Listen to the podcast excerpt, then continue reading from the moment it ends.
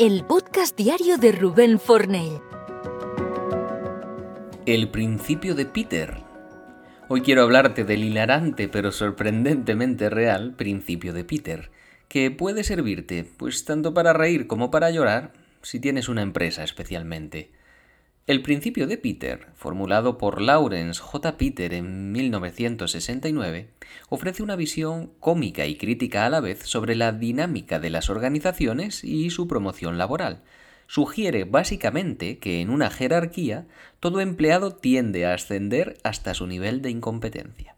El concepto central del principio sostiene que, en una jerarquía organizativa, los empleados tienden a ser promovidos hasta alcanzar ese nivel de incompetencia. Esto significa que eventualmente ocuparán un puesto en el que no son competentes, ya que sus habilidades no coinciden con las nuevas responsabilidades. Aquí hay una confusión entre el rendimiento pasado y la competencia futura.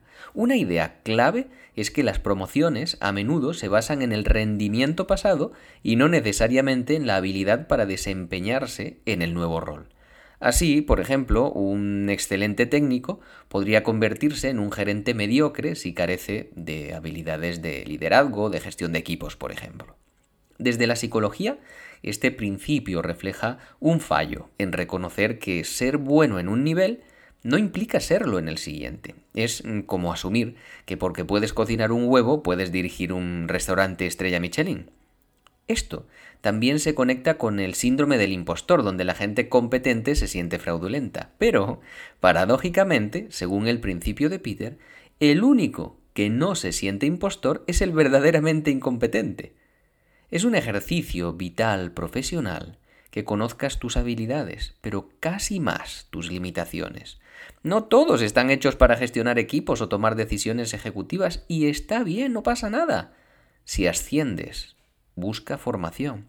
No porque eres jefe significa que automáticamente sabrás cómo serlo. No hay nada malo en pedir ayuda, incluso si es para encontrar el botón de encendido del proyector. Así que la próxima vez que te ofrezcan un ascenso, piénsatelo dos veces. Podrías terminar siendo el capitán de un barco que no sabes cómo navegar. Y recuerda, a veces el mejor lugar para estar es exactamente donde ya eres un experto. Y si tu posición es la de tener que promocionar y que ascender a otras personas, piénsatelo también. Quizá ese experto no lo será en el nivel siguiente. Claro que esta es una teoría simplista y carente de ciertas bases científicas, pero ¿no te suena bastante real?